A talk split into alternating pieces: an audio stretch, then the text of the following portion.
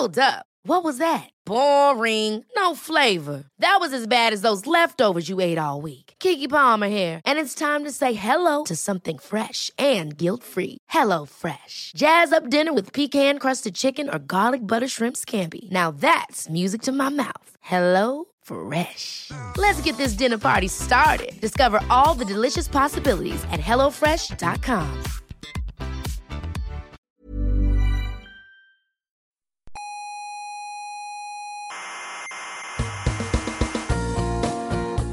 Aquí comienza Coffee Break, la tertulia semanal de la actualidad científica. ¿Sabe usted una cosa? Dígame. Yo cuando pienso en grandes distancias me mareo. ¿Ah, sí? ¿Se, se marea? Sí, me entra vértigo ante la estupefacción. Ya verá, diga una distancia grande. Un- ¿Una distancia grande? Sí, una distancia grande, dígala. Eh, yo qué sé, 20.000 años luz. Ay, Sí, se, se ha caído, sí. Coffee Break, el único programa científico que apoya el estupor.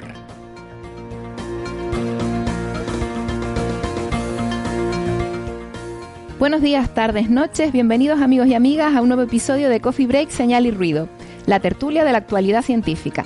Aquí les traemos lo mejorcito de la semana, recién enlatado. Hoy hablaremos de la, enigmática energía oscura y de si realmente nos hace falta para explicar la expansión del universo. También comentaremos un poco del controvertido aceite de palma y eh, volveremos a tocar un tema que nos gusta mucho, que es el sistema planetario TRAPPIST-1. Y si nos da tiempo, algunas cositas más que les comentaremos eh, dentro de un ratito. Les habla Naira Rodríguez Eugenio, que el apellido materno siempre nos lo comemos y es una de las cosas bellas de nuestra cultura. Eh, transmitiendo desde la Sala Omega del Instituto de Astrofísica de Canarias. Como siempre, muchas gracias por acompañarnos una semana más. Ya saben que pueden encontrarnos en iBox y en eh, iTunes y si les gusta el programa, pueden suscribirse para tener siempre el último episodio disponible en su dispositivo favorito. También pueden seguirnos en nuestras redes sociales y comentarnos lo que quieran o visitar nuestra web señalirruido.com donde encontrarán toda la información sobre el programa, sobre cómo suscribirse y demás. Eh, llegamos también a través de las ondas en las emisoras Icodendaute Radio, Radio El Día, Radio ECA y Ondas Yaiza en Canarias. Y en Argentina pueden encontrarnos en la FM 99.9 de Mar de Plata. Pues vamos a empezar ya con la tertulia, que hoy está bastante concurrida y es un placer eh, contar con tan buena compañía, la de ustedes y la de estos amigos y amigas que les voy a presentar. Conmigo está eh, Carlos Westendorf Plaza. ¿Qué tal, Carlos? Hola, ¿qué tal? ¿Cómo estáis?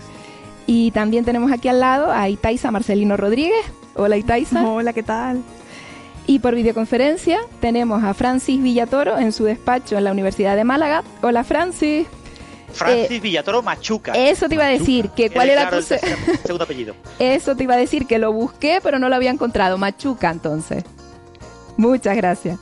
Y también tenemos a José Alberto Rubiño Martín, eh, uno de nuestros cosmólogos favoritos, que esta semana está de visita de trabajo en Granada, pero se ha conectado un ratito para hablarnos de otro controvertido de- eh, tema de esos oscuros que tanto nos gustan.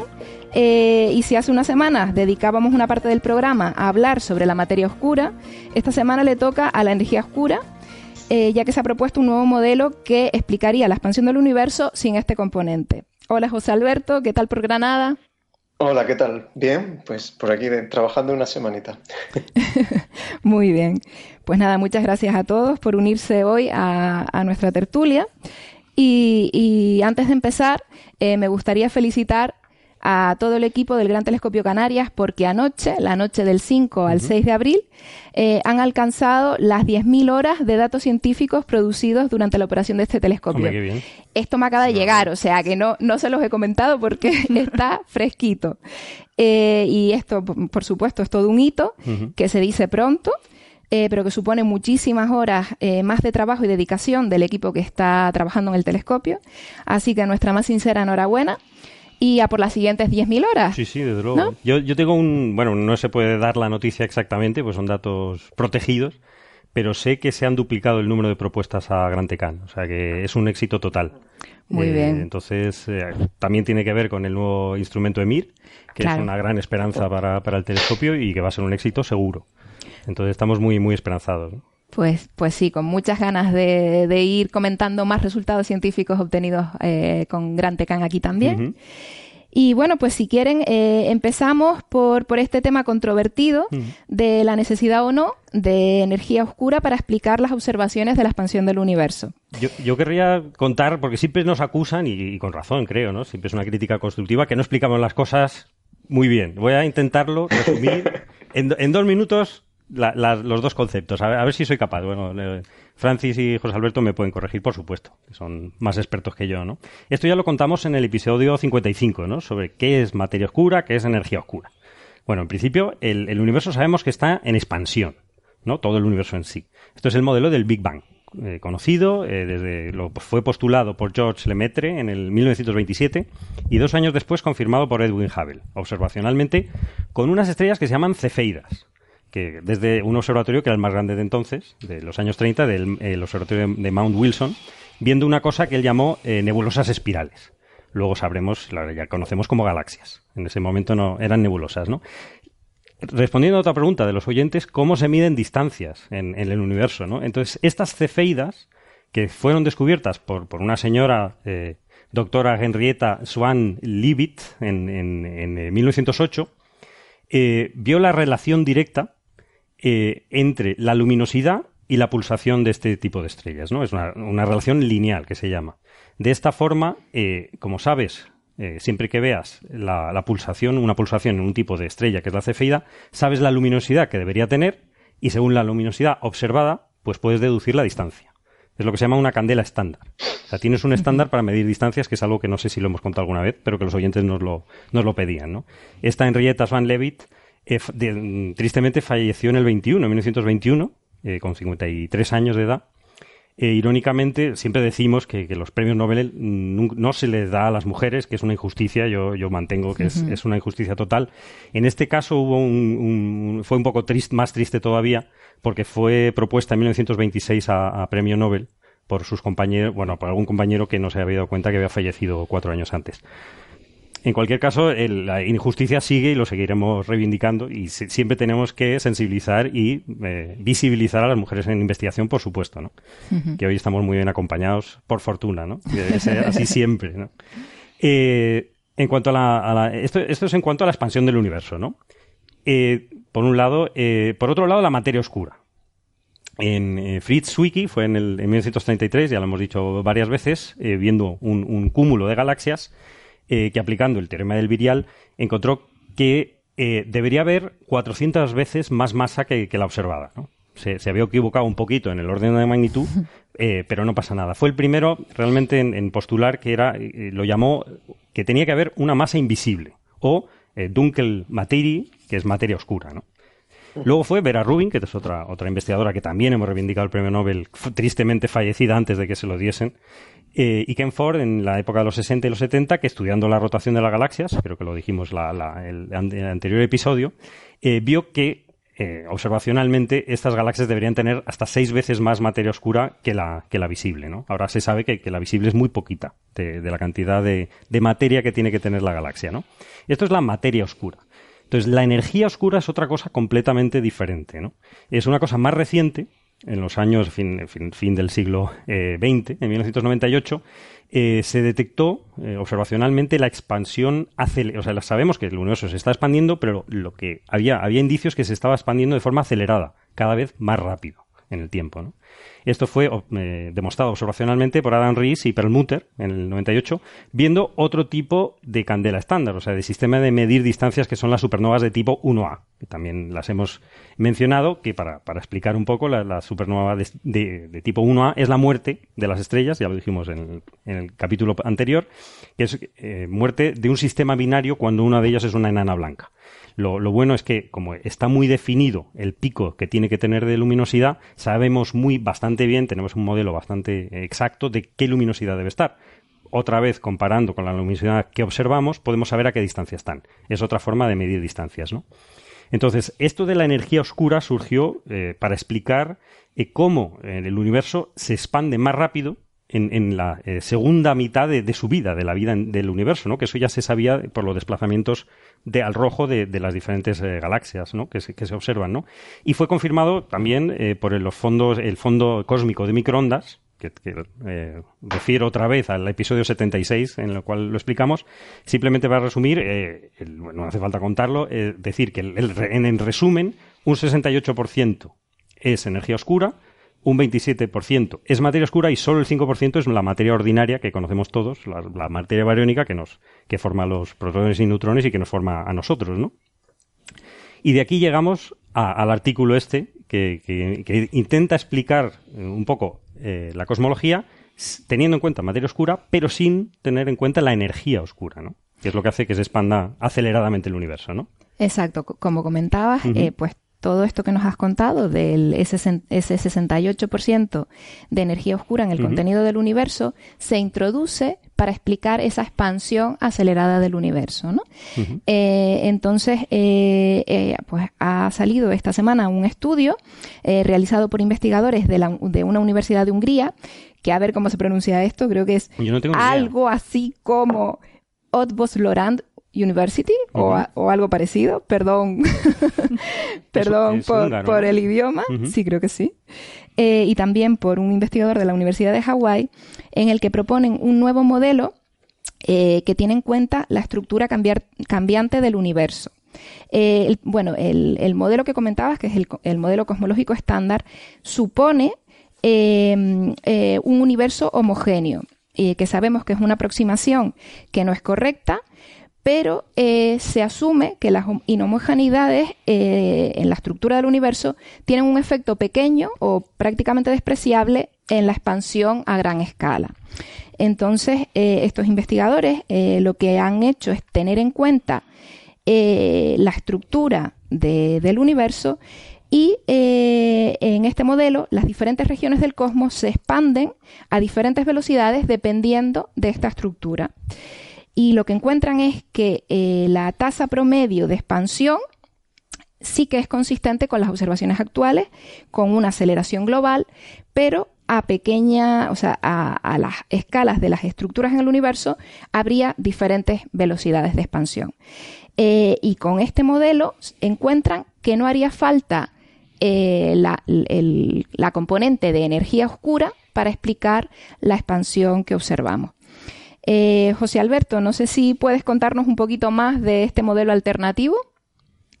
Eh, sí, pues he estado estos días leyendo un poquito más en detalle el, artículo. la, introducción que había, hecho es estupenda, así que podemos ir directamente al, grano, ¿no?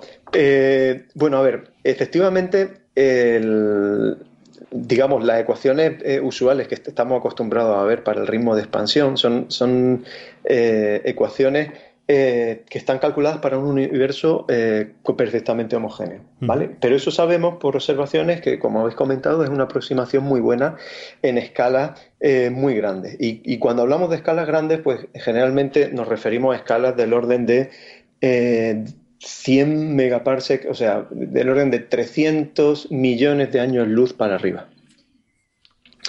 Eh, siempre que observamos el universo a distancias mucho mayores que esa distancia característica, pues vemos una gran homogeneidad.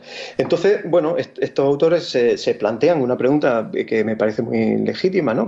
Eh, ¿Qué es lo que ocurre si tenemos en cuenta que en escalas más pequeñas que esa, eh, pues tenemos estructuras que observamos, vemos galaxias, vemos cúmulos de galaxias, vemos, no, vemos mm, cosas que no son homogéneas y que de alguna forma pueden alterar el ritmo de expansión. Y bueno, pues realmente eh, ellos eh, han construido un código numérico para intentar hacer simulaciones e intentar recuperar, introduciendo de alguna, de alguna manera esa física de, la inhomogeneidad, intentar reconstruir cómo sería el ritmo de expansión. Entonces, si queréis, esto es la idea general y ellos no hacen un estudio detallado de, comparación de modelos cosmológicos para ver cuál es el mejor modelo que reproduce las observaciones. Ellos simplemente, como ilustración, cogen un caso de un modelo con, sin materia, sin, energía oscura, perdón, y, muestran que el ritmo de expansión, y esta es la clave, el ritmo de expansión es muy parecido al modelo de lambda CDM, esa materia oscura con constante cosmológica que tenemos hoy día. Esto sería un poco el resumen. Eh, lo que pasa es que, claro, eh, cuando uno se mete un poco más a los detalles, pues yo personalmente le, veo problemas casi por todos sitios. Eh, entonces, bueno, no sé si queréis empezamos a comentar estas cosas. Sí. Sí, sí, un, poco es la idea de si realmente esto lo vemos viable, o sea, si... A ver, un poco para, para, situarnos. el, tipo de simulaciones o el, tipo de escala en el que están buscando la no, eh, la no homogeneidad esta gente en estas simulaciones es una escala eh, realmente pequeña. Ellos están haciendo simulaciones del orden de 150 megaparsec de tamaño. Eso, eh, para que os hagáis una idea, es una escala en la que sabemos claramente que hay no homogeneidad. no sé si recordáis hace unos pocos episodios de Coffee Break, probablemente los oyentes recordarán que estuvimos hablando de lo que se llamaba el dipole repeller, el, repulsor dipolar cósmico, ¿no? Era pues una estructura eh, que veíamos en nuestro entorno local. Eh, bueno, pues esa estructura eh, hablaba de, cómo se acercaba pues el, grupo local eh, cómo caía hacia la zona del gran atractor eh, y cómo nos alejábamos de una zona que parecía estar eh, pues empujando de alguna manera, decíamos en ese programa. ¿no? Bueno, pues esas escalas son mayores que, lo que están simulando en este artículo. Esas escalas son del orden de los 200 megaparsecs, o sea, 200 millones de, 600 millones de años luz. entonces, a ver, es, claro que es de esperar que en escalas eh, pequeñas tengamos desviaciones con, respecto al ritmo de expansión promedio. Eh, pero yo la crítica que le veo a este artículo es que eh, solamente discuten el ritmo de expansión y solamente lo discuten en esas escalas tan pequeñas. En el momento en que te vas a escalas más grandes, para que os hagáis una idea, las medidas del ritmo de expansión eh, que se utilizan con supernovas pues llegan hasta desplazamiento al rojo 1, comentabais antes, ¿no? Y eso son escalas eh, muchísimo mayores de lo que han simulado en este artículo.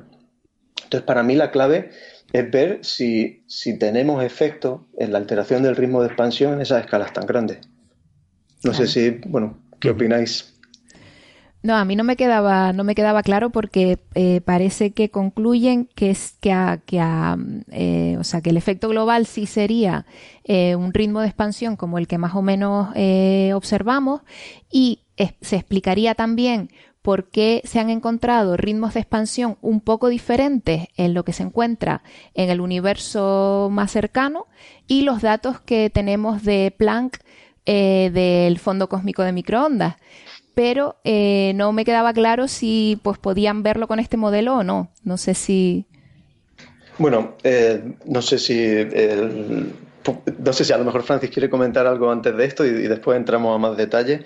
Eh, no, yo lo mismo. yo creo que lo más interesante es ese punto. Ellos simulan una región pequeña, hablan de mini universos, regiones pequeñas de, del universo, fundamentalmente porque quieren explicar estos últimos resultados de Riss y, sus colegas que estiman una constante de Hubble mayor que la que ha estimado Planck y que lo han estimado básicamente con eh, supernovas 1A en una región pequeña, estamos hablando del orden de unos 40, 50 megaparses, donde ellos encuentran eh, que la constante de Hubble es mayor que la que predice Planck. Entonces, probablemente por ello estos eh, astrónomos han simulado una región pequeña del universo para reproducir ese resultado, ¿no? Y ellos afirman en su artículo que la clave del resultado que obtienen no es explicar la energía oscura, es explicar ese doble valor de la constante de Hubble.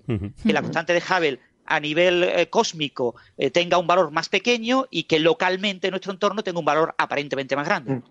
Efectivamente. De todas formas, estamos hablando de una discrepancia, para que los oyentes tengan el número en mente, eh, de, lo, de muy pequeñita, o sea, del orden de, dos sigmas y medio, eh, o sea, que no está mucho más allá del, ruido. O sea, eh, Planck está midiendo una velocidad del orden de 67 kilómetros por segundo y megaparsec, y las supernovas dan del orden de 71, 72 kilómetros por segundo megaparsec, con una barra de error de uno y medio. O sea que mm son valores que están muy cercanos.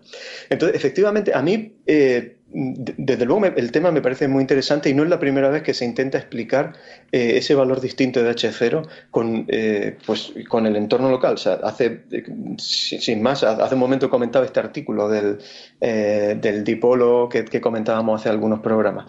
de hecho, yo creo que lo interesante, dado que conocemos ya relativamente bien la distribución de estructura en nuestro entorno, yo iría un paso más allá de lo que ha hecho esta gente. O sea, de, de hecho, nosotros podremos, podemos predecir exactamente cómo es la distribución de velocidad en nuestro entorno y ver si efectivamente eh, encajan o no encajan eh, con, o sea, con esa variación aparente del ritmo de expansión con respecto a, la referencia del fondo cósmico de microondas.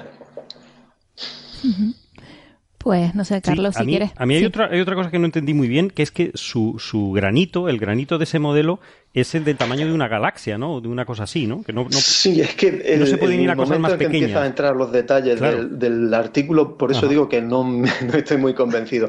A ver, eh, esta forma de, modelar la no linealidad eh, tiene una, es, un tema muy complejo. Entonces ellos hacen una aproximación, eh, eh, hacen una serie de aproximaciones, que la verdad es que algunas de ellas son, son serias, y, tienen varios parámetros libres. Y uno de ellos, de esos parámetros libres, es jugar con, digamos, con la escala característica, digamos que ellos lo que hacen es romper ese volumen en pequeños trocitos y luego eh, eh, en cada uno de esos trocitos tratarlos como trocitos homogéneos, pero eh, globalmente ver la variación de uno a otro mm, haciendo un promedio de todos esos trocitos. Pero los trocitos pues resulta que el, resultado que obtienen depende mucho de qué tamaño escogen para ese trocito, depende muchísimo. o sea que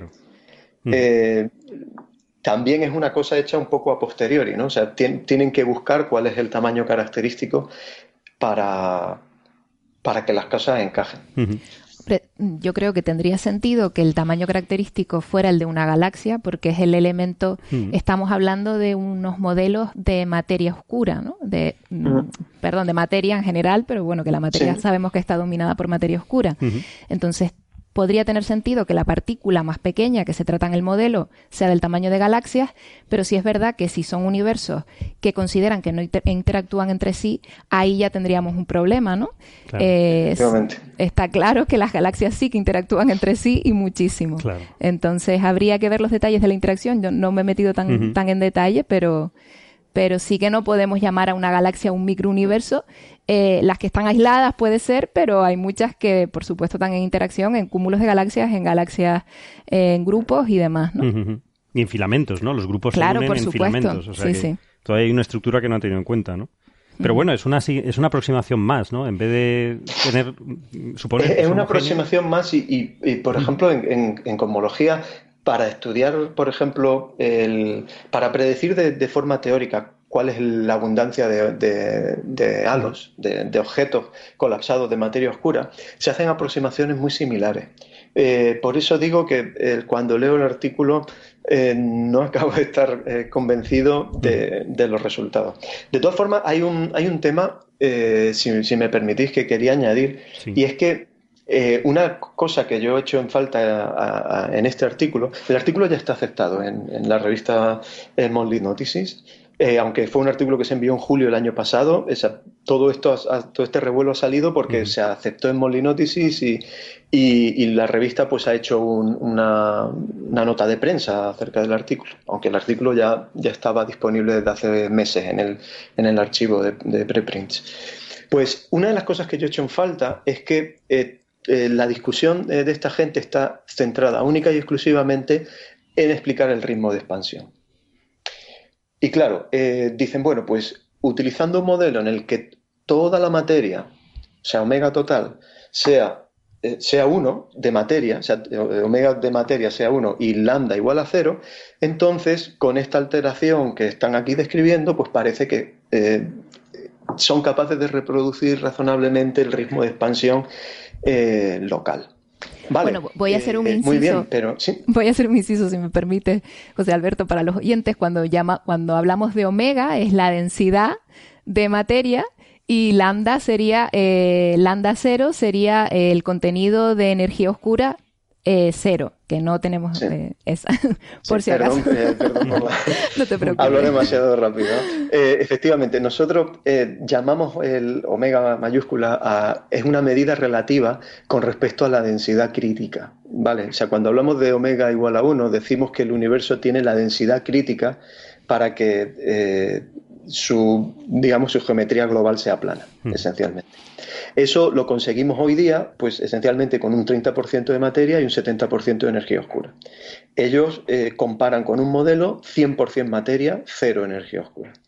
El problema, como digo, es que solamente discuten el aspecto del ritmo de expansión, pero ese modelo está completamente descartado en el momento que estudian la estructura a gran escala o estudian el fondo cósmico de microondas.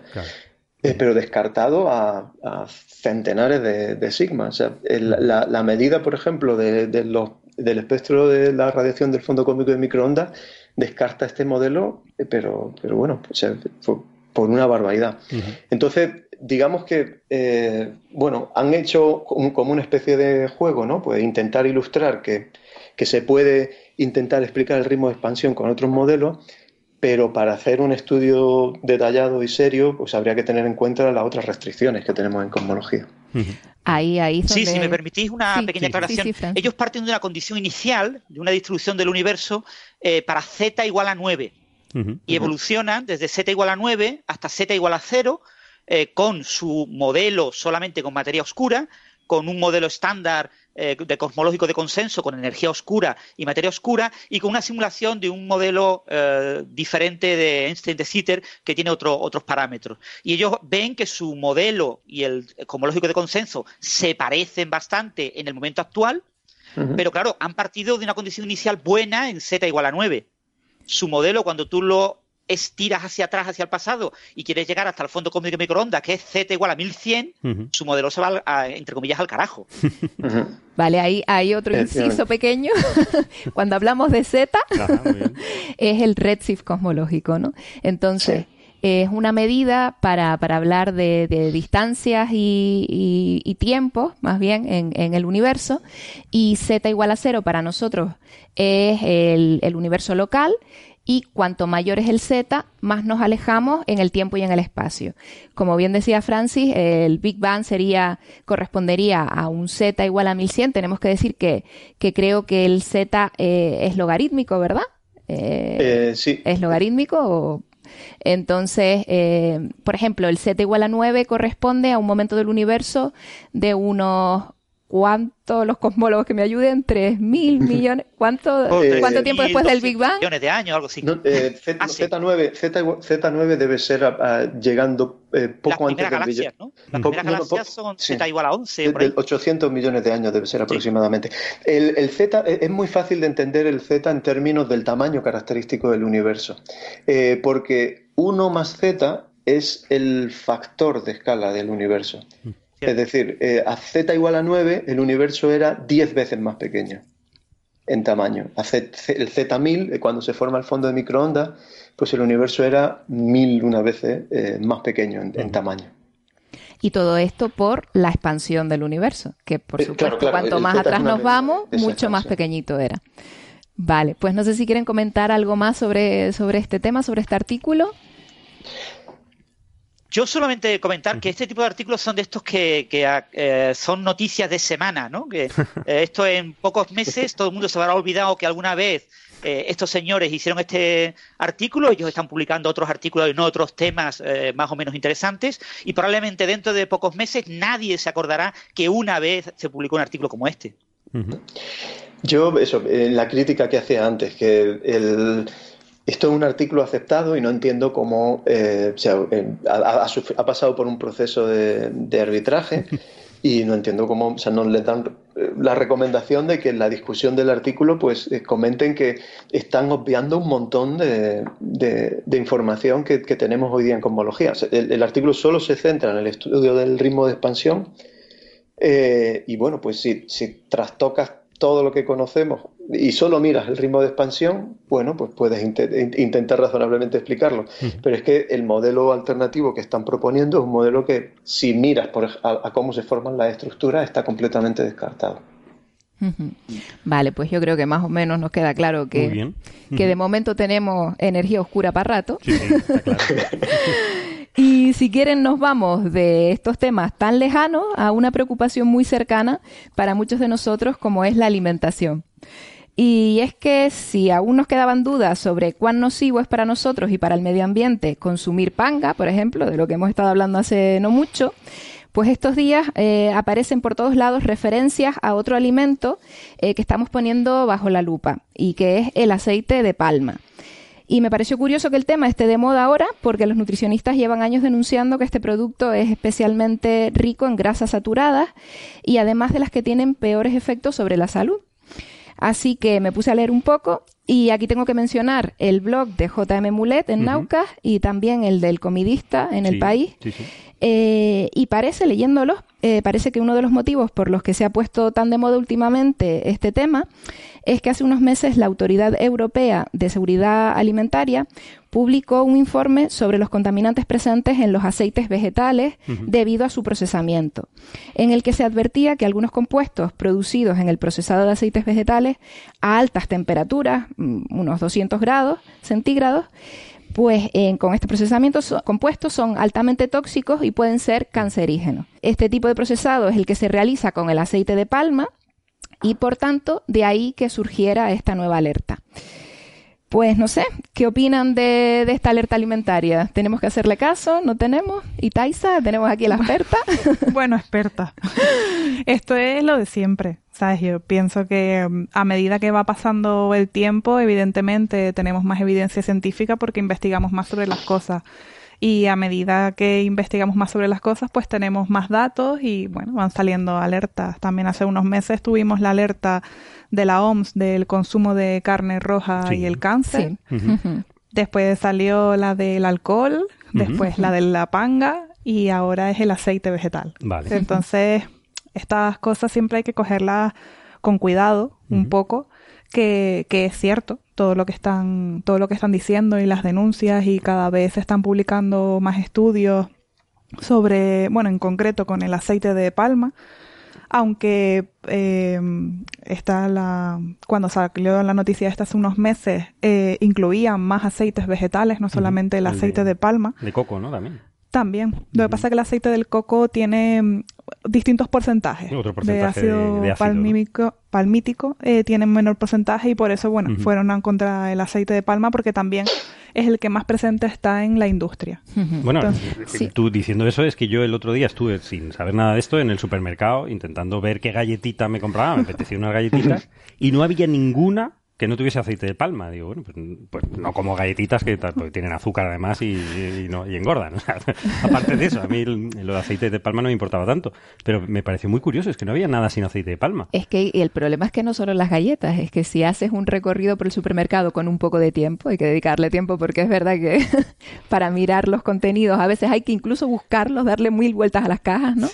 Pero parece que en, en la mayor parte de alimentos procesados eh, tenemos aceite de palma y además en un alto porcentaje.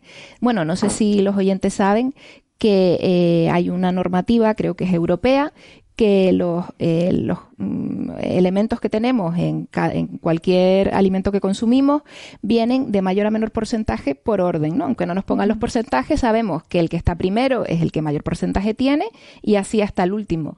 Y el aceite de palma eh, pues está siempre en uno de los, de, los primeros en la lista, ¿no? Y pues en galletas, en pastas, en dulces, en chocolates. En, chocolates. Yo no entendía por qué. En cosmética ya sale de todo. no, no la consumes, ¿no? pero...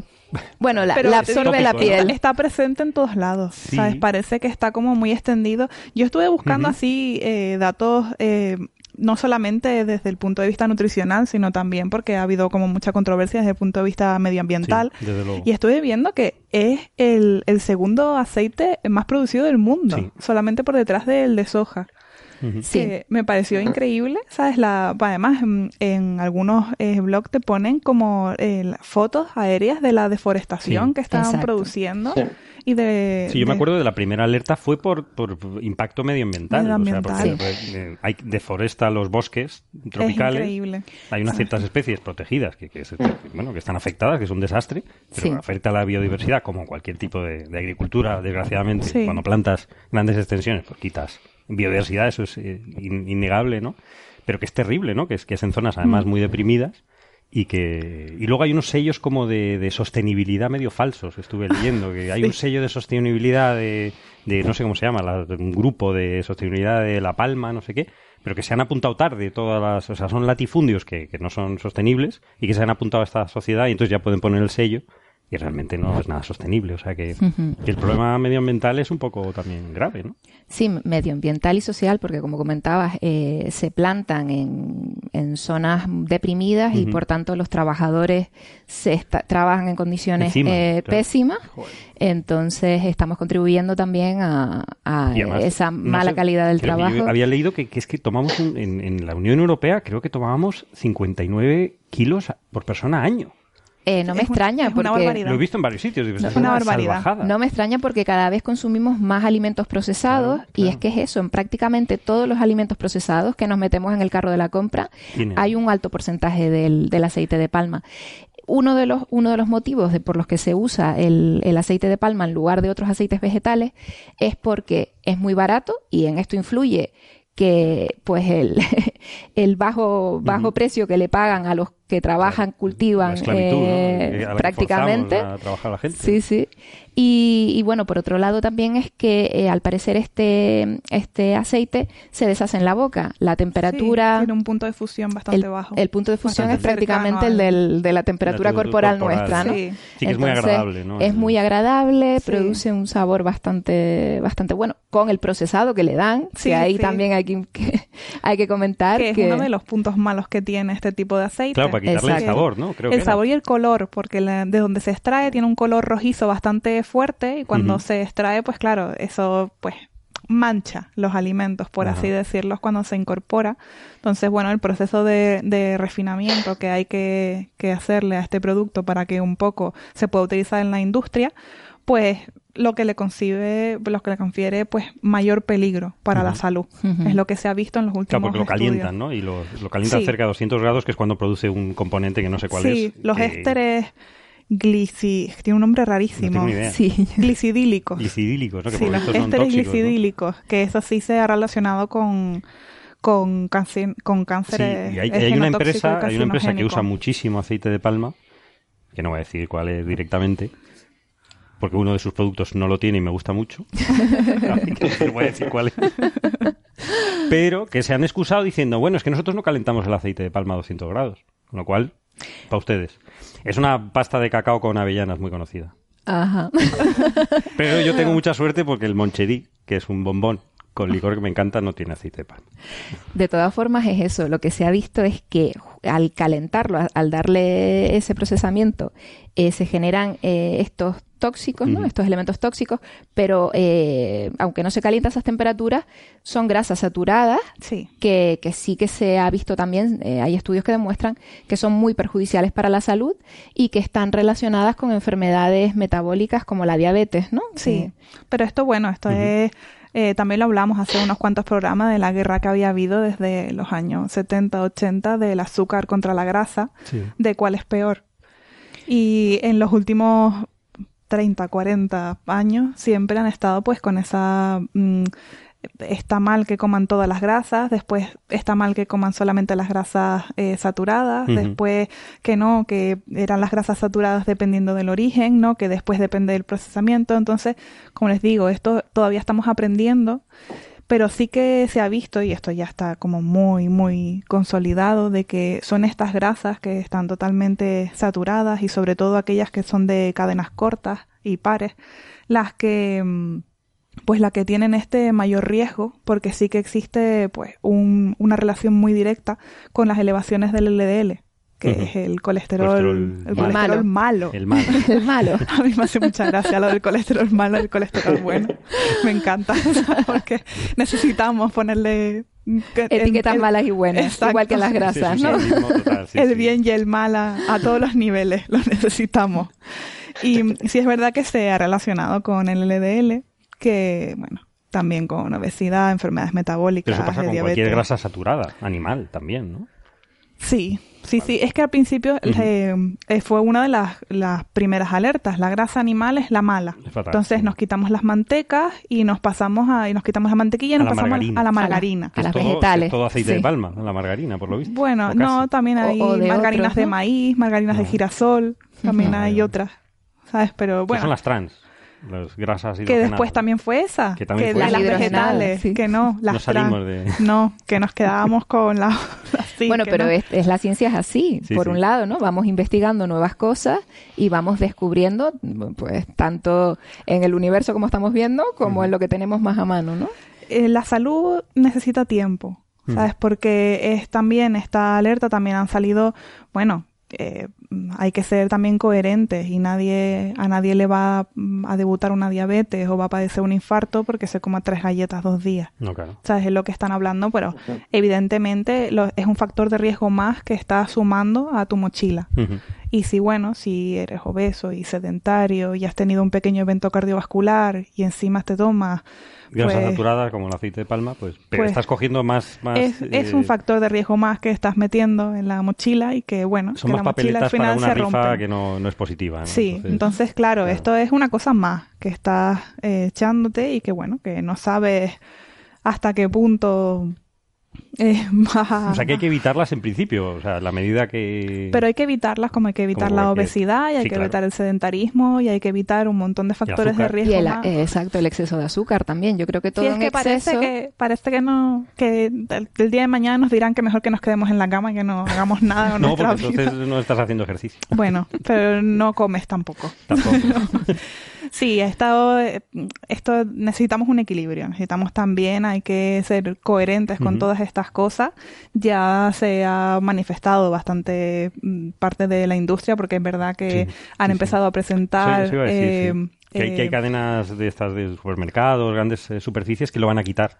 Bueno, ya han empezado las propuestas al Congreso para que se regule la legislación con respecto a todas estas nuevas investigaciones y que se incorpore, aunque sea un poco de, luz con esto. Sí, yo creo que eso es importante porque eh, al menos al poner la lupa sobre, sobre este elemento que sabemos que, que puede ser mm, nocivo, eh, lo que se intentará es que eh, al menos nos quede claro en las etiquetas qué es lo que estamos consumiendo.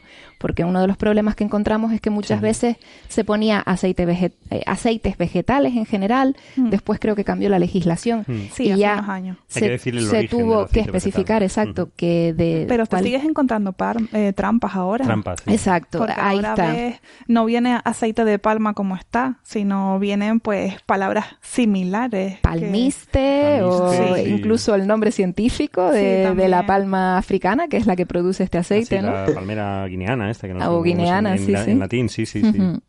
Pero eso también es un engaño, es decir, tiene que haber una, forma única de, ponerlo en la etiqueta, vamos, que, hay hasta 200, hay un blog, mira, aceitedepalma.org, que te dicen las 200 formas en las que está el aceite de palma, que no es para crear alarma, que tampoco estamos diciendo que no, que no es, no es tóxico, no es bueno, no es tóxico.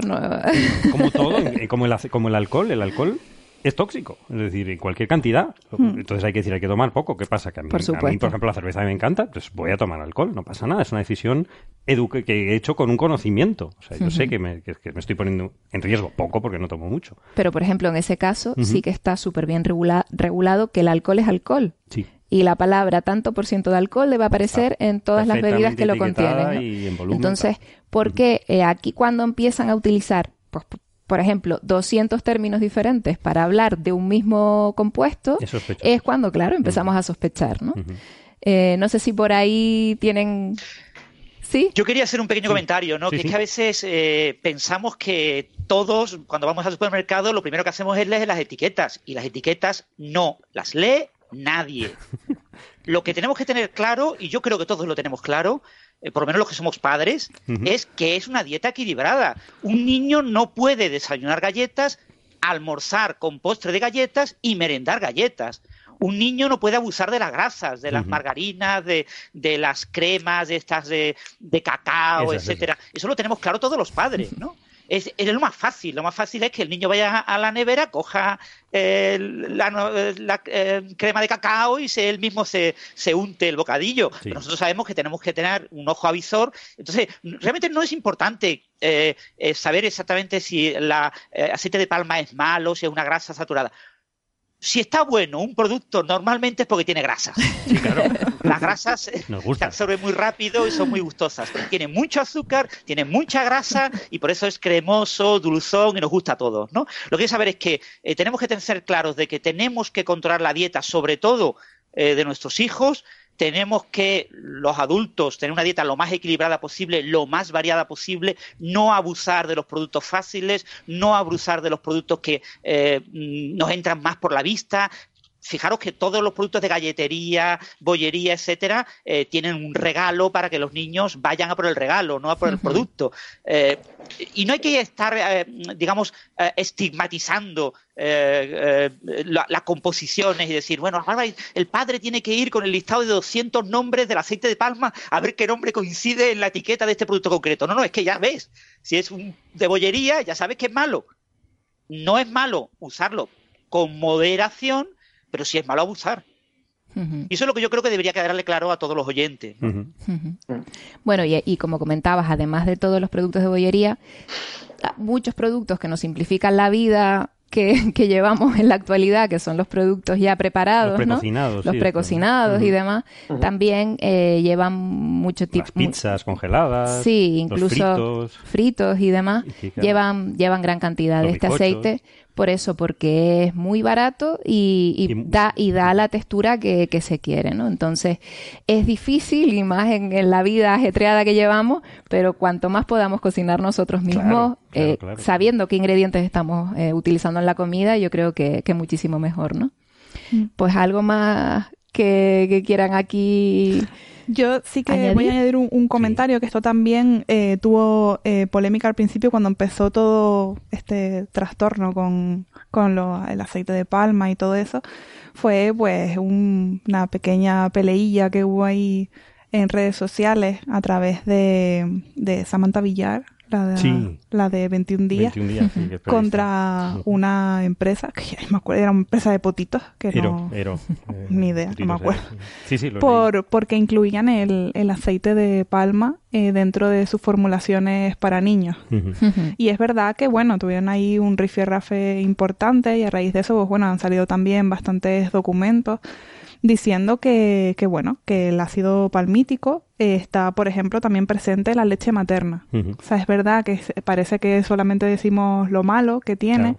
Y bueno, todos sabemos que la leche materna es bien. La natural. No, claro, la, materna el, el aceite de palma es mal, la leche, la leche materna es bien. Esta dicotomía que tenemos.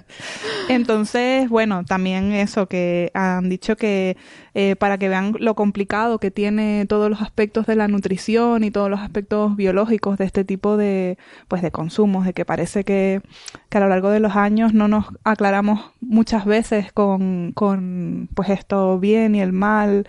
Bueno, seguro que ustedes han vivido. ¿El aguacate es bueno o es malo?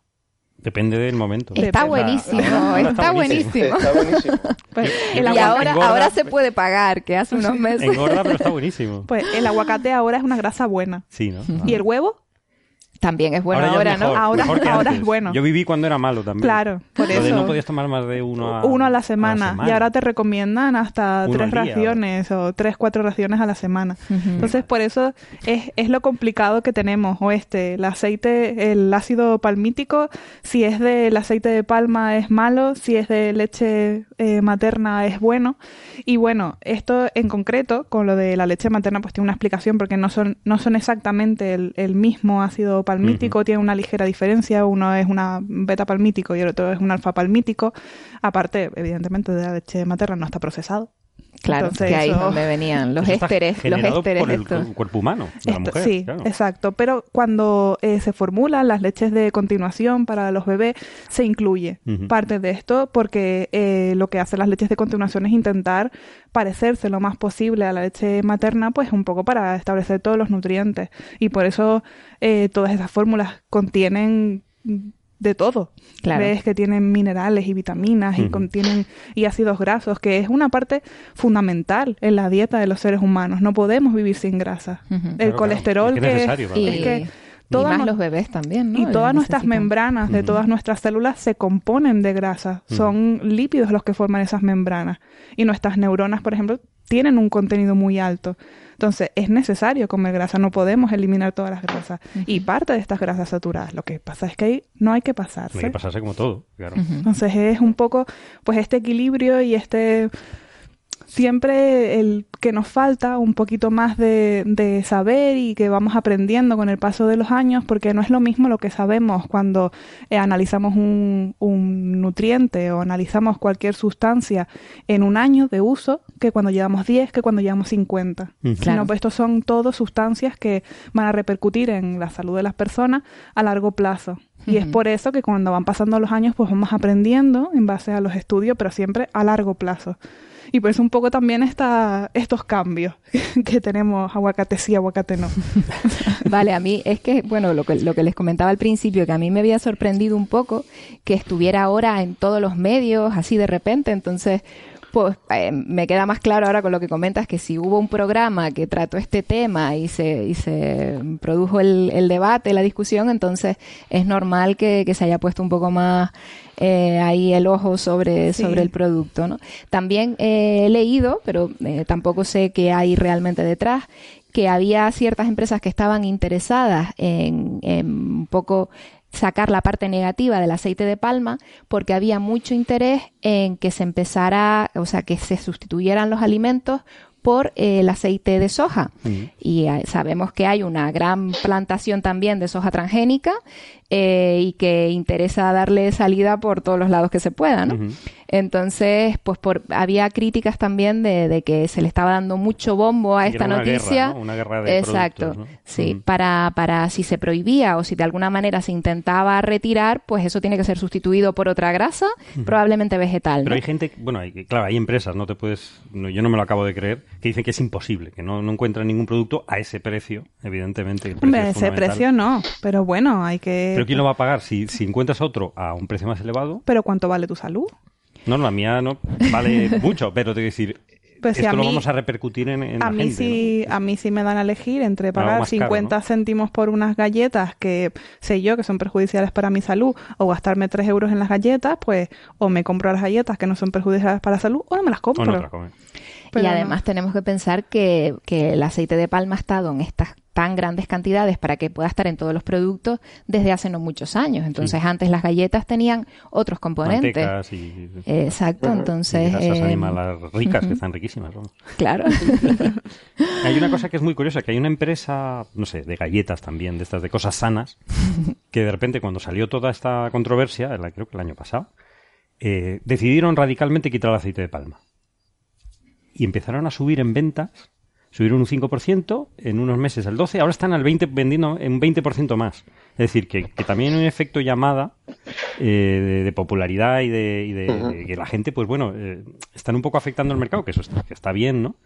Pero que, es muy curioso que económicamente... Eh, a la gente le preocupa la salud, porque estamos mal. Pero estamos muy desinformados en el, sentido que decía Francis, ¿no? Que no, no somos capaces de, de, ver lo que es el equilibrado, es decir, un poquito de todo, ¿no? Que hay que eh, que es que estamos en el bien o en el mal. Claro, pero es que nos venden esto, si todos son noticias sensacionalistas que nos dicen la carne roja es mala y no tienes esa, esa visión crítica que tienes, decir, no, espérate, déjame, espérate, enséñame el estudio, déjame ver a qué te refieres, de qué porcentaje estamos hablando, mm, qué ha analizado este estudio exactamente, de qué cantidades, y no llegan ahí porque la prensa no llega ahí y la gente lo que ve es la tele, no ver Nature.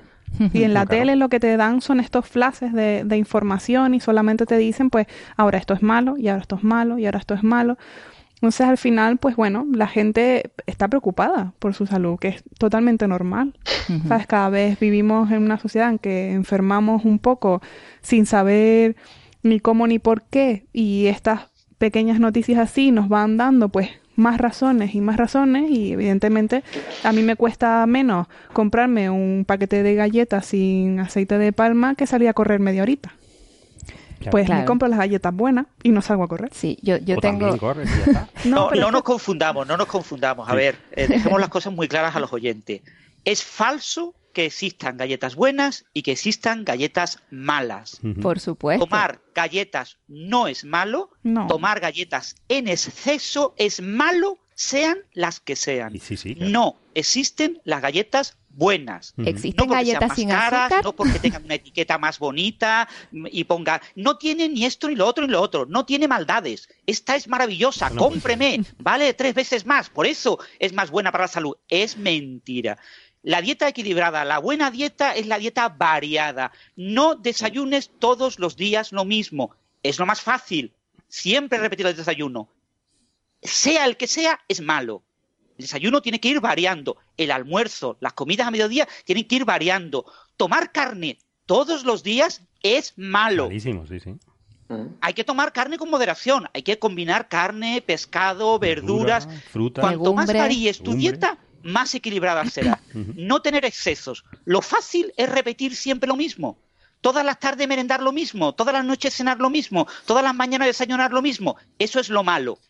No existe un producto bueno o de marca buena o de marca mala. Obviamente, cuanto más garantías tengas del producto que usas, mejor si quieres alimentar a tu hijo con potitos, ¿qué te cuesta hacer una verdura eh, en casa? Yo he hecho verduras para mi hijo muchísimas veces, ¿no? Y la vas variando, una vez haces unos potitos caseros de, fruta, otra vez se lo combinas con unas verduras, con otras verduras, vas variando. Que vas de viaje y tienes que usar potitos comprados de tienda, los, usas, ¿no? Pero lo bueno es siempre ir variando, ir tratando de, de tener una dieta lo más variada y equilibrada posible. No podemos estigmatizar un producto. Lo que sí es verdad es que si ahora decimos que tomar aguacate es bueno y todo el mundo dice, pues todas las tardes tomo un aguacate. Eso es malo. Tampoco, Todas las tardes no puedes tomar un aguacate. Puedes disfrutar de aguacate una vez en semana, dos veces en semana, pero sin excederte. Lo mejor en su época. Hay una época del año en la que los aguacates están más buenos y otras épocas en las que están peor. Ahora en esa época disfrutas un poquito más. Pero siempre, cuanto más variado, más equilibrado y mucho mejor.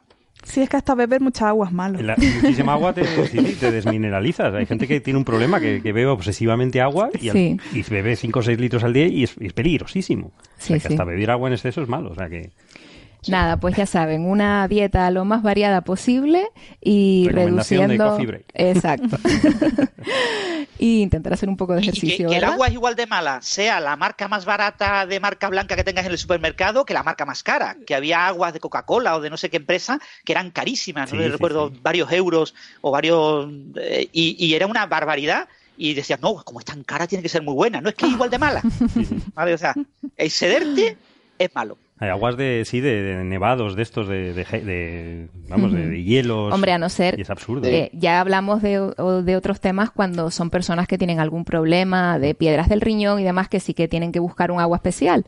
Pero eh, si tenemos la suerte de no tener esos problemas. Y todo eso. Pues sí. Pero las aguas de mineralización baja las hay eh, muy baratas. Sí, sí, también. Hay que pensar que el agua, por ser cara, es mejor. Es cierto que la persona que tenga problemas tiene que ser más delicado a la hora de comer, si tú tienes colesterol alto, pues tienes que eh, limitarte tu consumo de grasas, por ejemplo. Eh, si tienes problemas en el riñón, tienes que eh, elegir adecuadamente qué productos consumes, ¿no? Pero aún así, siempre hay alternativas baratas. Vale, pues si quieren pasamos al siguiente tema de los que, que teníamos por aquí preparados para esta semana. Y resulta que la semana pasada se anunciaba un nuevo estudio sobre el sistema que nos gusta tanto, Trappist One. Eh, uno de ellos, uno de ellos. Uno de ellos, sí, hay un, exacto. Y bueno, si recordamos, este es un sistema que tiene, en el que se han detectado siete planetas rocosos y que parecían eh, estar eh, dentro de la zona habitable de su estrella. Recordemos que la estrella em, era una enana marrón. Enana roja. Uy, perdón. Uy, perdón, perdón. Una enana roja. Enana roja. Eh, bien. Entonces, em, Pues eh, lo que llamamos la zona habitable, que ya lo hemos comentado muchas veces, eh, es la distancia justa a su estrella para permitir la existencia de agua en estado líquido, lo que convertía, eh, bueno, tres, tres, de estos planetas estaban a esa, en es, lo que llamamos esa zona de habitabilidad y lo que los convertía en buenos candidatos para albergar alguna forma de vida. Pues esta semana ha salido un nuevo estudio eh, que, eh, en el que han realizado un nuevo modelo climático en tres dimensiones. Eh, elaborado por Eric Wolf del Laboratorio de Física y Atmósfera Espacial de la Universidad de Colorado y que está recientemente publicado en el repositorio de preprints, el archive.org, y este estudio sugiere que solo uno de los mundos alrededor de TRAPPIST-1 tiene posibilidades reales de sustentar vida. El modelo indica que los tres planetas más cercanos a la estrella eh, se encuentran actualmente en el borde inferior de la zona habitable. Así que si, si tuvieron eh, agua líquida en algún momento, eh, ya se habría perdido en el espacio estando completamente secos. Y los tres planetas más alejados estarían más allá del borde exterior de la zona habitable, lo que significa que hace mucho tiempo que se habrían convertido en, planetas totalmente helados y ya no habría, no sería posible la vida en ellos. Entonces solo quedaría un planeta, el que está justo en medio de esos siete, en el que aún se darían las condiciones de habitabilidad. Eh, bien, entonces eh, no sé si. Sí, a mí esto me pareció muy interesante porque es una vuelta más de tuerca de lo de la zona de habitabilidad que era excesivamente simple. Dice, estás a esta distancia de la estrella, tienes agua líquida, pues hala, qué bien. Eh, habitable. Pues no, no es tan fácil. es muchísimo más complejo. Me gustó porque incorporaban modelos atmosféricos eh, terrestres, es lo, que tenemos. Estos planetas, recordemos que son eh, tipo del tamaño de la, de la, Tierra, más o menos, ¿no? Son siete planetitas, tres de los cuales estaban en esa zona a una distancia donde podía haber agua. Pero es muchísimo más complejo que eso. Estos, estos planetas están, recordemos que es una enana roja, es una estrella muy pequeñita, estrella tipo M, Además es una M tardía, que eso es importante para otras cosas, que ahora veremos. Eh, eh, simplemente es un, tiene 0,08 eh, masas solares, es muy pequeñita, y, y 10.000 veces menos luminosidad que el Sol.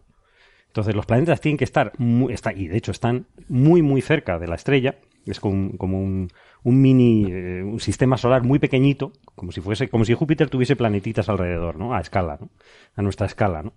Entonces tienen que estar muy cerca y, al, yo lo que no sabía, por ejemplo, es que al, sí lo sabía, pero no sabía por qué, es que al ser órbitas tan circulares, eh, que lo son, tienen que estar eh, ancladas o bloqueados gravitacionalmente, el tidal locking este famoso, que quiere decir que están siempre mirando la, cara, la misma cara, le están dando siempre a la estrella la misma cara, ¿no? Esto complica un poquito los, modelos, pero, pero realmente, bueno, se supone, no es, no es una certeza absoluta, pero en órbitas tan circulares y a tan poca distancia como, como están estos siete planetitas, casi todos están mirando siempre a, la estrella, que no es un problema porque ya vimos que hay otros modelos que dice que esto, aunque una cara está, estaría siempre chamuscada, siempre expuesta a la estrella, aunque tiene muy baja luminosidad, eh, está muy cerca.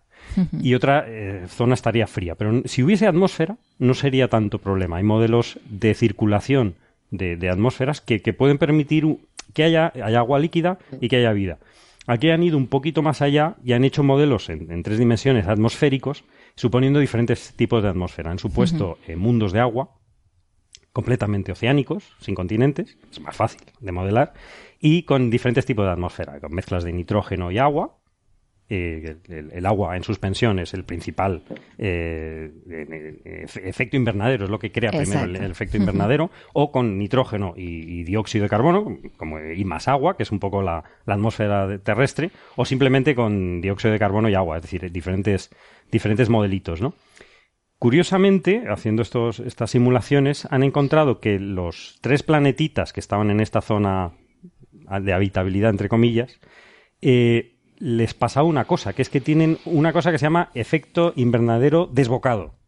El runaway greenhouse, que yo no tenía ni idea de lo que es, porque esto es una cosa de, física de, la atmósfera que no, pues los astrofísicos no hemos dado. Y que es, muy interesante, que me pareció muy interesante, es simplemente que los, eh, para explicarlo brevemente, yo tampoco soy un experto, eh, los planetas pueden estar en equilibrio. La, Tierra le pasa, es decir, eh, recibe radiación de su estrella, en nuestro caso es el Sol, y también la emitimos al espacio. Y hay una, hay una especie de equilibrio.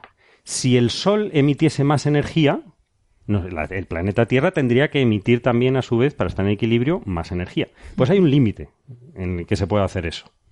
Entonces, ¿qué pasa con estas estrellas? Estas estrellas, en estos casos, la B, la C y la D, están demasiado cerca y han sobrepasado ese límite.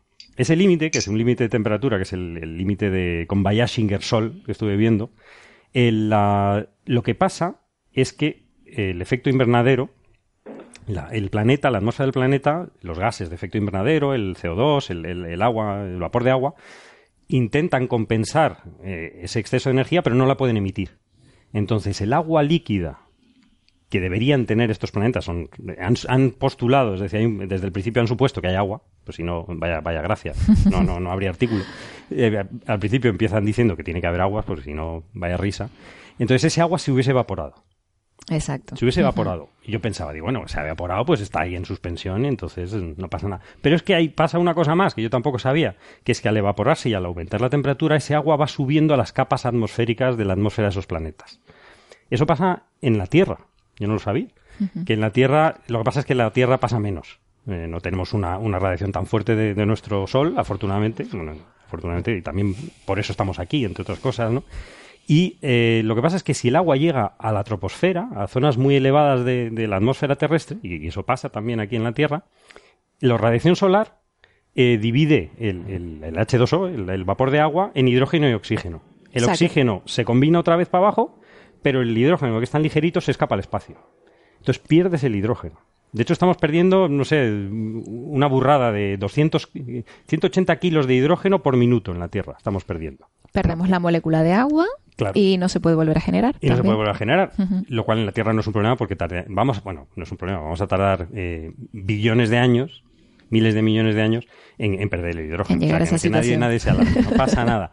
Pero en estos planetas posiblemente esto ha pasado muchísimo, de una forma muchísimo más intensa y en, muy poquitos millones de años se han debido quedar sin agua, sin hidrógeno. Es un poco lo que ha pasado en Venus. Venus eh, se supone que tenía agua y un efecto de este tipo de invernadero desbocado lo dejó en una atmósfera, se perdió el hidrógeno y tiene unas atmósferas que, son no, son propias para la vida, tal, como, tal y como lo conocemos. Siempre estamos hablando de vida eh, con agua líquida, la vida que, basada en el carbono que conocemos. Eh, siempre nos referimos a lo que a, lo que más o menos conocemos, que la vida tampoco lo tenemos muy claro, de cómo surgió, pero bueno.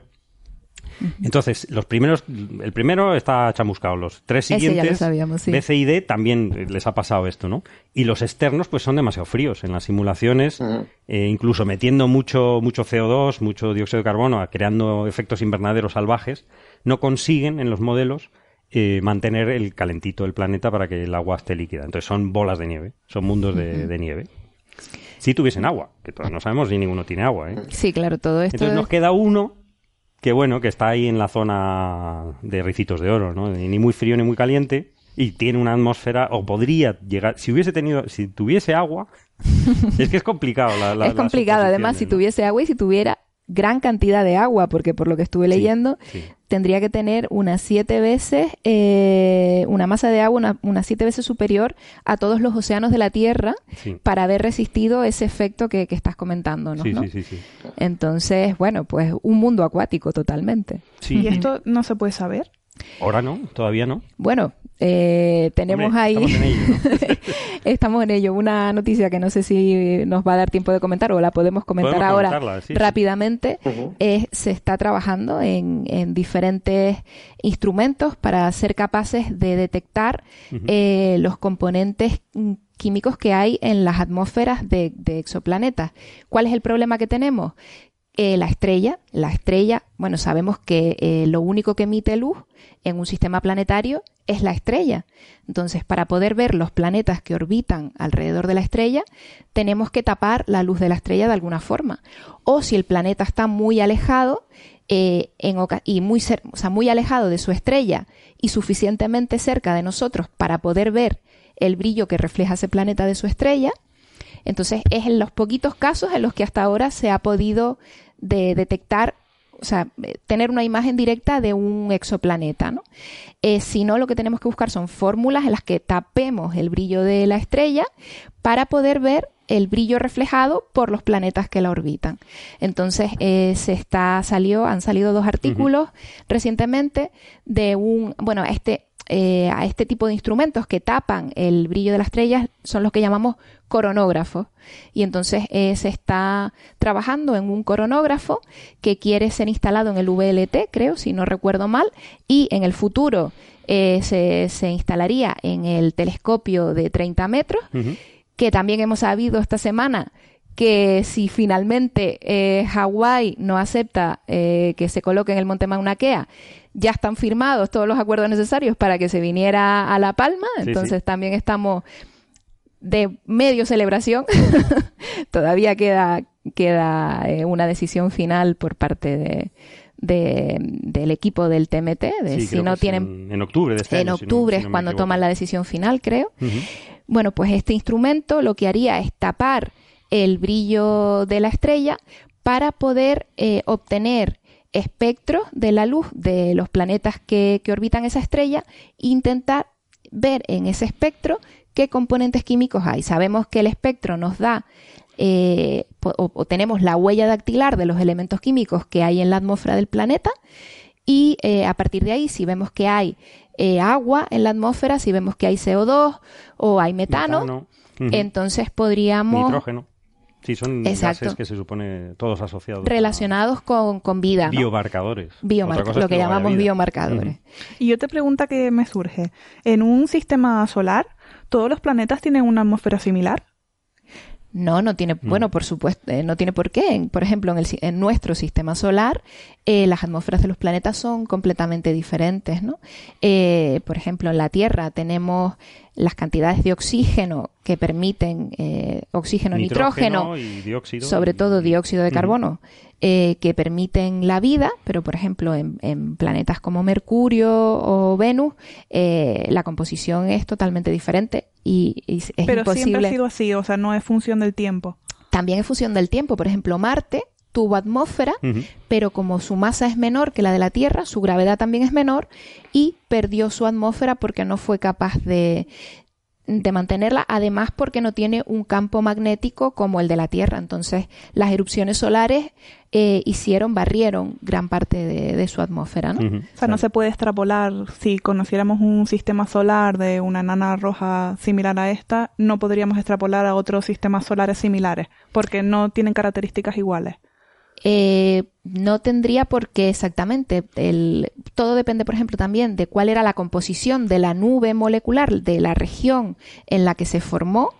Eh, dependiendo de cuál sea la composición química de esa nube inicial en la que se formó el sistema planetario, pues tanto la estrella como los planetas van a tener una composición diferente. Dependiendo de las distancias a las que se hayan formado los planetas, también es probable que tengan una composición diferente. Eh, sí es verdad que, mm, pues por el tipo de estrella, si se han formado en una zona más o menos similar de nuestra galaxia, pueden tener composiciones químicas similares. Pero nunca nada es totalmente extrapolable. cada, cada sistema tiene. Claro, sistemas con enanas rojas. Eh, hay, hay, muchísimos, porque enanas rojas es lo que más hay pero no están muy cerca. Hombre, hay una muy cercana, que es eh, Próxima B, que está a cuatro años luz, pero aún así, que sabemos que tienen, tiene un, bueno, es Próxima, Próxima Centauri, el planeta es Próxima B, que sabemos que tiene, que hay un planeta y lo podremos estudiar, pero todavía no llegamos hasta ahí, hasta que tengamos la nueva generación de telescopios terrestres de 30 metros o telescopios espaciales. Y ya mi última pregunta de primero de astrofísica. no, esto es, astrofísica avanzada, ¿eh? esto es para los exoplanetarios. El, eh, que un país, eh, no digo un país, que un planeta eh, tenga vida o no tenga vida, condiciona el que podamos colonizar con, o sea, nosotros. O sea, me refiero, eh, si un país no puede albergar vida por sí mismo, un planeta. sigo con el país. bueno, un planeta. mejor pide la independencia. sigue, sigue. Si un planeta eh, no puede albergar vida por sí mismo, eh, ¿podríamos habitarlo? O, son, o sea, me imagino que son cosas, no sé hasta qué punto. ¿Pero tú dices moralmente o técnicamente? La moralidad no tiene nada que ver. no te creas, no te creas, porque hay gente, bueno, todas las misiones espaciales esterilizan y se destruyen para que no haya ninguna bacteria nuestra o terrestre que, que llegue a otro planeta. Es una cosa técnica para, por si detectamos vida, no, no haber Claro. visto otra vez la vida que hemos Sí, pero me, refiero. llevado nosotros allí. no sé yo, hasta. Porque, claro, que haya vida en un planeta no tiene que ser una vida similar a la terrestre. No, por O sea, supuesto. Podría ser una vida no compatible con la nuestra. Entonces, son cosas totalmente diferentes. O sea, prefiero yo que allí existan extraterrestres, marcianitos, lo que sea. Bacteritas. Eh, porque- sí, o, o alien, o lo que sea. me da igual qué forma tengan. Hombre, no, Eso- no da igual. Como sea un, No, bueno, sí. un xenomorfo tipo alien con la sangre de ácido, A chica. mí me parece estupendo, simplemente por saber que existen. Pero eso no, o sea, no significa lo mismo. Una cosa es que ellos alberguen vida y otra cosa es que sea habitable. Claro. Son cosas totalmente... Eh, bueno, en realidad lo que llamamos habitable es que se dan las condiciones de la vida tal como la conocemos. De Es la vida de bacterias. de- sí, sí, pero sí. no de nuestra. O sea, no de seres humanos. Claro. No de seres mamíferos, pluricelulares o ni siquiera es plantas. que a mí me daba la A lo sensación... mejor. lo- lo Francis. que- A ver, ¿Sí? Bueno. Francis, ¿querías comentar algo? No, quería pasar la palabra a José Alberto, que lo veo. Ah, José Alberto. Perdona, perdona. Bueno, no, Estamos aquí si enfrascados. puedo apuntar algo, a lo mejor Sí. de lo que eh, eh, y te estaba preguntando era eh, o sea, el concepto, o sea, hab- habitable en, en- en astrofísica, cuando hablamos del concepto de habitable, eh, como estaba apuntando Naira, eh, tiene que ver con el, el hecho de, de presencia de agua en estado líquido. Sí. Y eso lo, lo utilizamos como definición porque, eh, eh, bueno, tomamos como referencia lo que conocemos en la Tierra y, y, bueno, pues parece ser un bu- pues parece que podría ser un buen indicador eh, definirlo así. Pero bueno, este, este artículo que, se, que había estado discutiendo, pues eh, muestra que realmente eh, hay mayor, hay más complejidades. Pero bueno, lo- al- el punto que quería hacer era que habitable no quiere decir habitado. Exacto. Es distinto de habitado, ¿de acuerdo? O sea, cuando hablamos de habitable es que se dan condiciones para tener agua líquida y por lo tanto se podría desarrollar mm, formas de vidas similares eh, a las que eh, conocemos aquí en la Tierra, pero no tiene por qué haberla. O sea, No el paso siguiente, y esa es la clave de, de- de lo que se estaba hablando aquí, es eh, utilizar telescopios de nueva generación para poder estudiar las atmósferas de estos planetas que estamos descubriendo, para intentar buscar en esa atmósfera eh, mm, huellas, eh, rasgos en, en el espectro de esa atmósfera que podamos asociar de forma inequívoca a la presencia de vida. Pero bueno, eso todavía, hasta que no lleguen estos telescopios de nueva generación, pues eh, no lo podemos hacer con la tecnología actual. Y un punto importante que hay que aclarar a veces es que a veces se confunde. Cuando se habla de zona de habitabilidad, no se está diciendo que haya en la superficie agua líquida sin atmósfera. Se está diciendo, si hubiera atmósfera en el planeta, podría haber agua líquida. La temperatura media de la Tierra, si no tuviéramos atmósfera, no sé si eran 40 o 60 grados bajo cero, Sí. no permite agua líquida. La Tierra está en la zona habitable porque tiene atmósfera. Entonces, eh, siempre que se dice un planeta está en la zona habitable, es habitable si tiene atmósfera. Porque si no tiene atmósfera, como, eh, o tiene una atmósfera muy rala, muy, muy, muy eh, poco densa, como ocurre con Marte, no puede tener agua líquida. Marte está en la zona habitable, está en el borde lejano de la zona habitable del Sol, pero no tiene agua líquida en superficie porque se evapora rápidamente, porque sus temperaturas son extremadamente bajas. Exacto, y eh, un poco con lo que comentabas de si podríamos ir a un mundo que en principio no fuera habitable y vivir allí. Por ejemplo, una de las cosas que no sé cuán locura es, que se está pensando para Marte, es crear un campo magnético en Marte para poder generar una atmósfera en Marte y que entonces se dieran las condiciones de, de habitabilidad. O sea, que Eso por, se- por eso tecnología... En, en Coffee Break, ¿eh? Sí, sí, sí. Terri- Se ¿Cómo trató era? ya. Terrificar Marte, Exacto. Transformar. terraformar. Terra- Terraformar Marte. Es que suena esto de planetas habitables, parece que es que te puedes ir allí de vacaciones. Entonces, claro, yo creo que no. el concepto de habitabilidad de ustedes no es el- lo que yo entiendo por habitable. O sea, yo lo que a mí me, cuando yo leía eso de que el sistema de Trappist One tenía eh, unos planetas dentro de la zona de habitabilidad, parecía que es que reunía todas las condiciones para que fueras allí incluso sin traje. En plan, pues que allí puede ir un ser humano y sobrevivir. Y claro, después dicen todas estas cosas y las radiaciones y las congelaciones y dije, pues igual no es lo mismo, igual no es lo que yo estoy pensando, que no, que vuestro concepto de habitabilidad no es el mismo que el mío. es para que se haya generado, que se den las condiciones para que se genere, vida en alguna, en cómo conocemos la vida. Claro, entiendo eso también, que es vida, vida en función del carbono. Del carbono. Exacto. Claro, que no sabemos si existe vida con otras composiciones fuera de aquí. Vida en función del carbono y vida que surja en el agua, ¿no? Y que se desarrolle en el agua, que es eh, el único sitio donde hemos visto la, vida, que es la nuestra. Y, que necesita también radiación de ultravioleta de, la estrella. Es decir, que es que no podemos evitar. Es decir, también necesitamos una fuente de energía. Claro, pero si es un ectomormo con sangre de ácido, igual no lo necesita. Igual tampoco nos interesa. No. bueno, un poco la idea, yo creo que más o menos ha quedado bastante mm. claro a qué nos referimos con ahora. Gracias por la pregunta, porque, claro, a veces lo, tenemos tan integrado que no nos damos cuenta de, este tipo de, preguntas, consultas que pueden tener.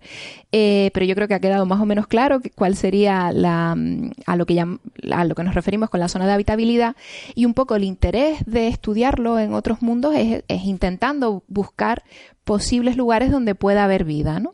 Eh, pues más o menos esa sería, sería la idea. Y un poco lo que comentábamos de, esta estrella enana roja ultra fría, perdón por haberla confundido, pues eh, es que además a otro estudio que justo acaba de salir a finales de, la semana pasada, eh, han hecho, mm, bueno, han estudiado los, los flares, las fulguraciones de esta estrella, unos 42 eventos creo, y la conclusión a la que llegan es que, bueno, las fulguraciones eh, son esas eh, eyecciones de energía, a veces también con masa de la estrella, con, con gas de la estrella, muy, muy, muy energéticas.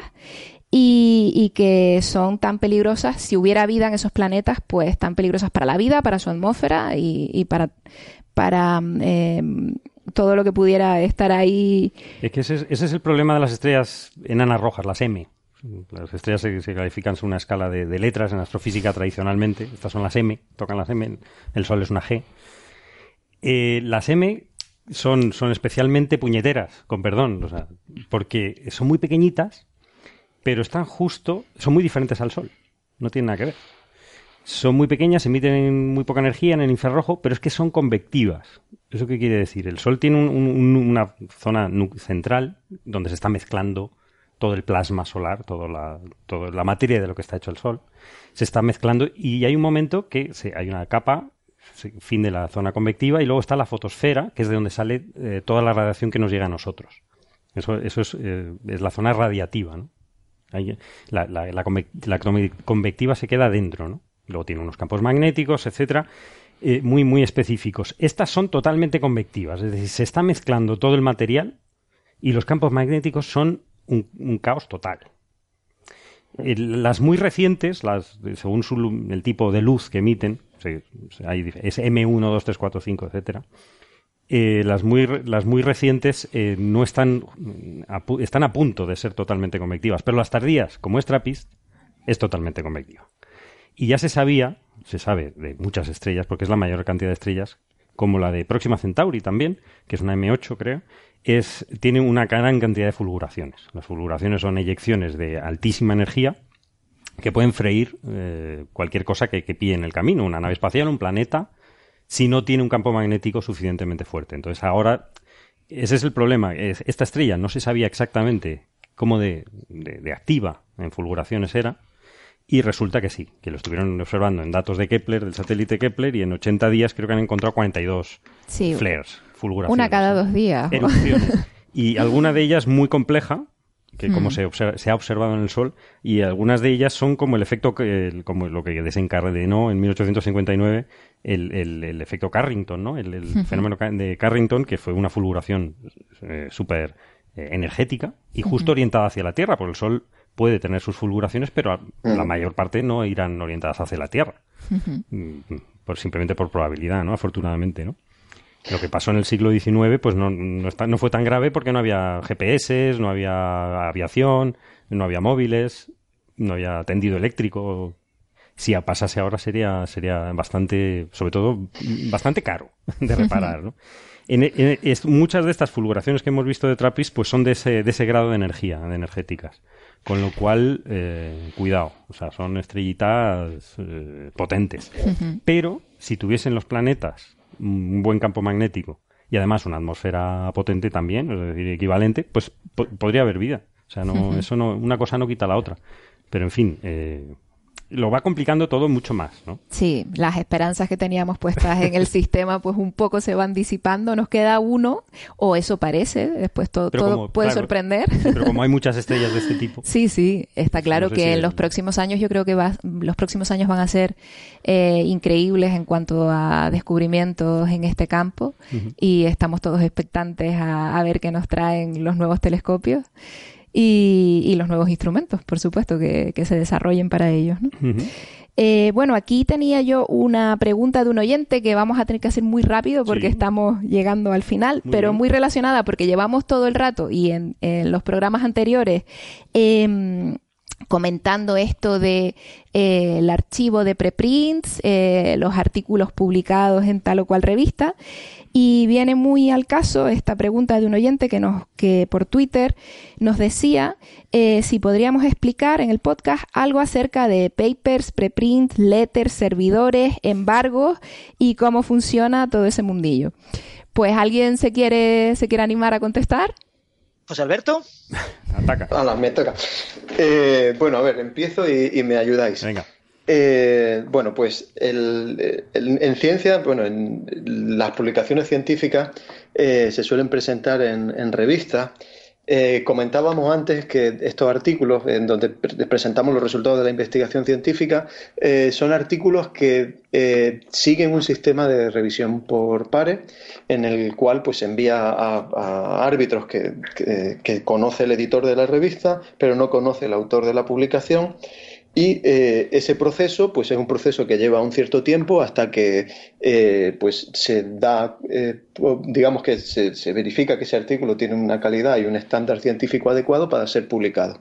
Desde hace unos años, pues para intentar hacer accesibles los resultados de la, de la investigación antes de que finalice este proceso, se ha iniciado esto de, eh, lo que se denomina el archive, ¿no? Un, archivo público en el que los investigadores podemos poner nuestros resultados antes de que hayan pasado por ese proceso de revisión por pares. Entonces, cuando estamos hablando de estos artículos que decimos que están en el archive, eh, cuando hablamos de preprints, siempre nos referimos a ese concepto de artículos que todavía no han pasado por ese proceso de, censura o de, discusión dentro de la comunidad científica. Aunque a veces. Sí, si queréis que comente yo algo. Sí. En la historia de. O sea, hoy en día la ciencia que no se publica no es ciencia. Tú puedes decir, yo soy un gran investigador y hago muchas cosas y sé muchas cosas y aprendo muchas cosas, pero si nadie se entera, tú no eres un investigador, no estás haciendo ciencia. La ciencia tiene que ser pública, tiene que ser publicada.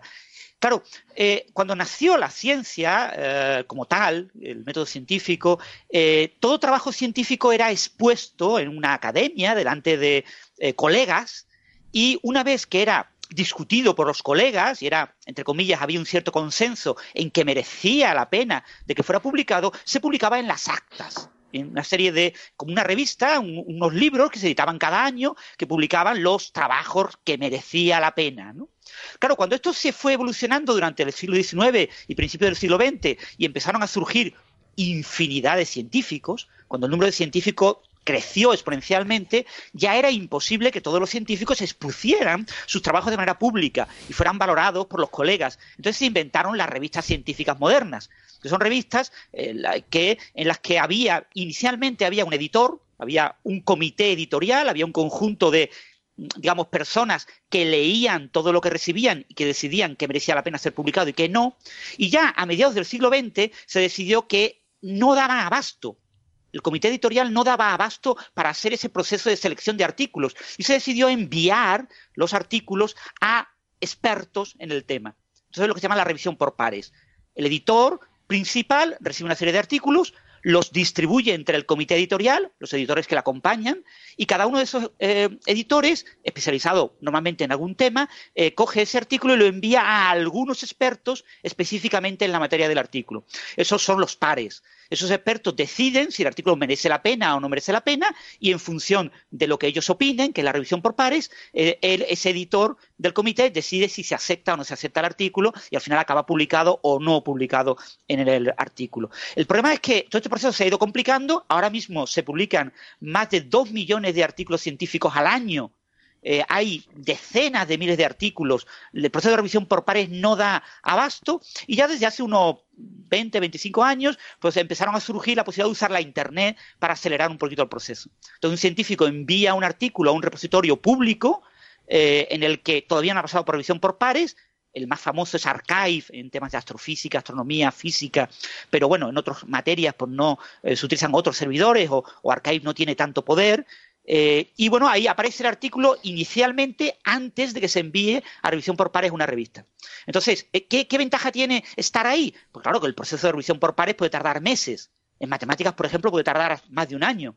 Y entonces durante ese tiempo el artículo es conocido por la comunidad y la comunidad pues, puede eh, citarlo, puede continuarlo, puede hacer cosas. ¿no? Entonces cuando el artículo se publica en la revista ya es conocido en la comunidad y por lo tanto puede recibir más citas, puede tener una mayor relevancia. ¿no? Entonces eso beneficia a la revista, beneficia al autor y bueno, eh, eso hace que hoy en día en ciertas áreas como astrofísica o astronomía o física se publique mucho preprints. ¿no?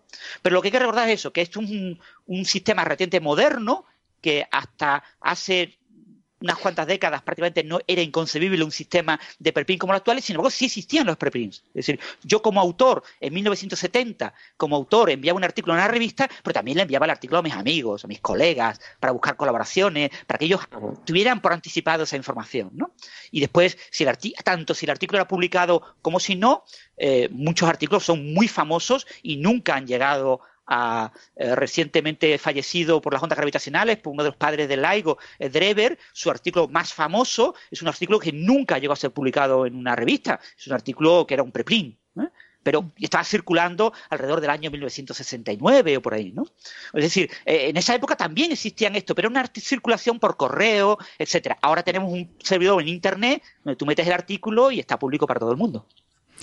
Sí, yo, yo quería comentar que, que, esto también ha cambiado en los últimos años un poquito, porque hasta hace unos años estaba como un poco mal visto que lo subieras a este repositorio antes de que la revista te diera el ok. Entonces esperabas a subirlo cuando, a, a que la revista te diera el ok y eh, de ahí a que se lo que lo a que lo publicara la revista iban a pasar a lo mejor unos meses, ¿no? Pero eh, esperabas porque a lo mejor a la revista le podía sentar mal que tú lo hubieras publicado antes en el, en el archivo, ¿no? Ahora esto ha cambiado y vemos que, como comentaban ustedes, que incluso se suben antes de enviarlos a la revista. O sea, dice, lo acabo de enviar a APJ o alguna de las revistas que tenemos, ¿no? Entonces también esto se está viendo mejor en los últimos años y se permite más. Mm. Y pues nada. De hecho, de hecho, las revistas de la Sociedad de Física Americana, la APS, ¿no? La Physical Review, etcétera, te aceptan directamente dar el código del archive. Tú envías el archivo archive en látex con todas las imágenes, con todas las figuras, y tú coges ese código que recibes en archive y se lo envías a la revista y ella automáticamente coge el archivo. No tienes ni que enviarlo tú por tu cuenta de manera independiente. Vale, o sea que se considera eh, ya casi ya publicado, o sea, del dominio público, ¿no? Sí, yo creo que es positivo por eso, porque ya está en el dominio de la comunidad científica y, todos pueden aportar un poco. Eh, también, también hay un aspecto, o sea, en, la ciencia moderna ahora tan, y es tan, tan competitiva, eh, también hay un, un aspecto de, o sea, una es que tiene un resultado que es importante eh, no sé, de, colaboraciones, experimentos que son muy grandes, pues esperar el proceso de, revisión por pares, que puede llevar eh, varios meses, eh, pues puede suponer que otro equipo que te, está compitiendo contigo publique antes. Entonces, ya la gente casi que lo considera como publicado una vez que está puesto en el repositorio público. Claro, en el repositorio hay que tener mucho cuidado, porque si te viene un artículo de una gran colaboración científica, yo que sé, el LHC, o, o mm. ahora eh, hace unos días ha habido un artículo de Daya Bay, ¿no? que es un detector de antinutrinos, eh, tú lo consideras importante, pero si te viene un artículo firmado por Periquito Mengano, pues ya es cuestión tuya el saber si el artículo es bueno, es malo, es relevante, es irrelevante lo que pone si es un artículo escrito por Periquito Mengano y está aceptado en una revista, ya tiene un cierto valor, por lo menos los revisores y el editor han considerado que merecía la pena. pero claro, me si no está publicado... Dos críticas gordas al sistema tradicional, ¿no? De que tener que ser publicado y pasar por una serie de árbitros, y es que esos árbitros pueden dar la casualidad, y, suele ser muy habitual, de hecho es lo más habitual, que sean eh, personas de tu mismo nivel, por eso se llama pares, o sea, pues simplemente son equivalentes a la persona que está publicando, y que tienen intereses opuestos. Entonces pueden retrasar la publicación de ese artículo O pueden incluso dar eh, unas críticas nefastas o devastadoras o que hacen replantearse todo el artículo. Exacto, sí. Eso pasa bastante, ¿no? Desgraciadamente se ve bastante a menudo. Eh, bueno, el sistema tiene eh, eh, para, para, poder intentar evitar esto, que tú puedas pedir un segundo eh, referí, una segunda revisión, un árbitro, eh, porque sospecha que esas críticas no son fundadas. Es que suelen ser anónimos los, los, los árbitros, ¿no? Y eso tampoco, eso en Internet, con los nuevos sistemas de publicación, están diciendo que eso no debería ser así. O sea, que se debería publicar directamente en Internet y que sean la gente con nombres y apellidos que digan su opinión y que eso todo sea público, tanto el artículo como las las contradicciones o las críticas, ¿no? que sería más rápido y muchísimo más eficiente. Yo creo que esto de que, de que sean anónimos es porque hoy eres tu árbitro y mañana te toca que tu árbitro es el que tú le has corregido el artículo. Entonces, no todo el mundo está eh, de acuerdo con las correcciones que hacen, incluso aunque sean correcciones que están bien hechas, ¿no? Pero a nadie le gusta recibir críticas aunque sean constructivas.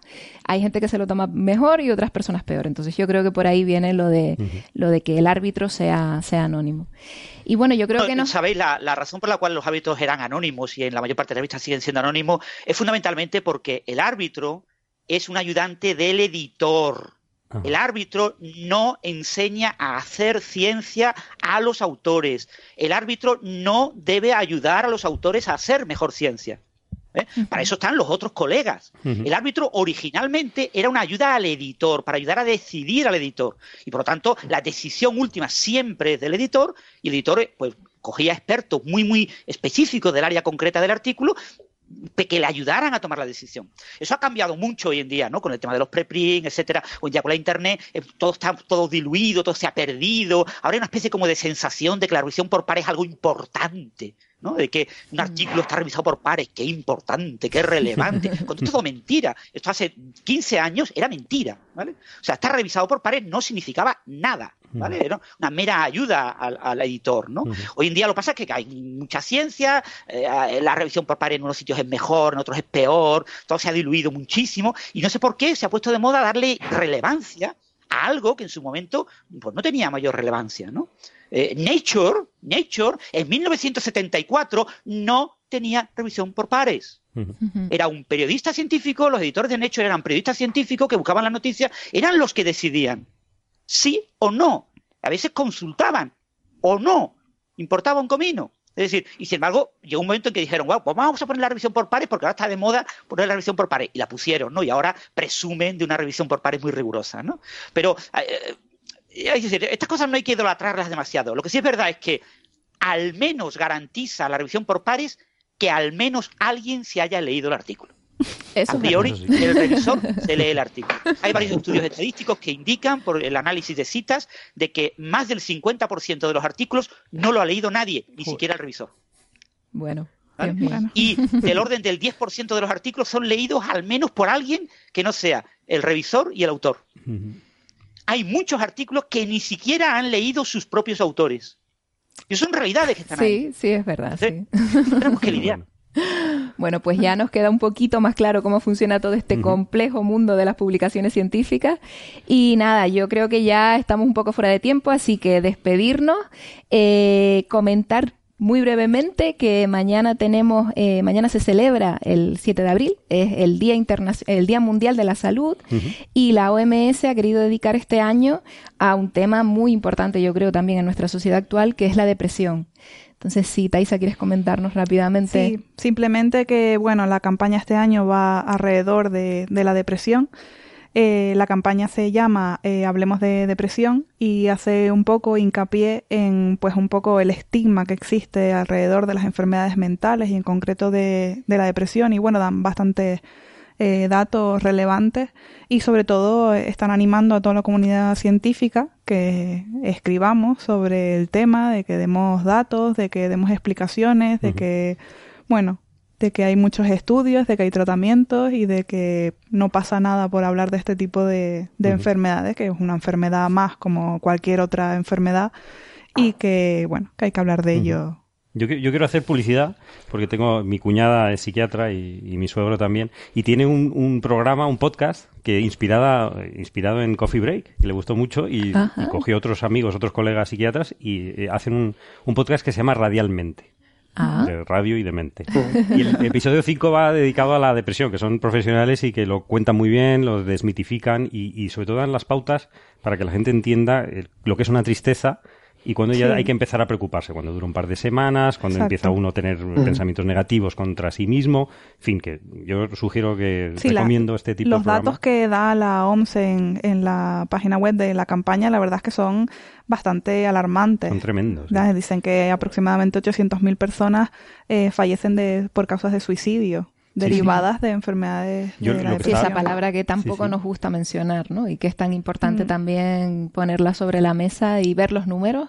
Claro. Y, sí, con esta época de crisis es, claro, y terrible, ¿no? Sobre todo buscar los orígenes de... que existe. Hasta ahora siempre se había hablado de que el doble de las mujeres, eh, o sea, que aproximadamente eh, padecían depresión el doble de las mujeres con respecto a los hombres. Y ahora están empezando a salir estudios que dicen que que esto puede ser un, un bias, que, un, sesgo. un sesgo, yo, un sesgo, eh, ya que eh, los hombres pues no expresan de, de, eh, de, igual manera pues este tipo de patologías por pues simplemente por el prejuicio que ha habido durante toda, toda la vida.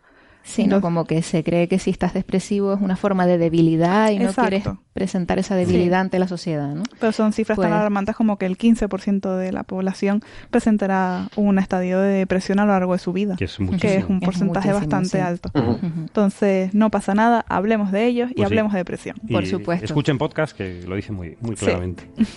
eso, eso haremos, escuchar el podcast y nada, para, para que no nos dé la depresión, a escuchar el programa y nos vemos la próxima semana. Un saludo a todos, muchísimas gracias. Bueno, saludo a todos. Adiós.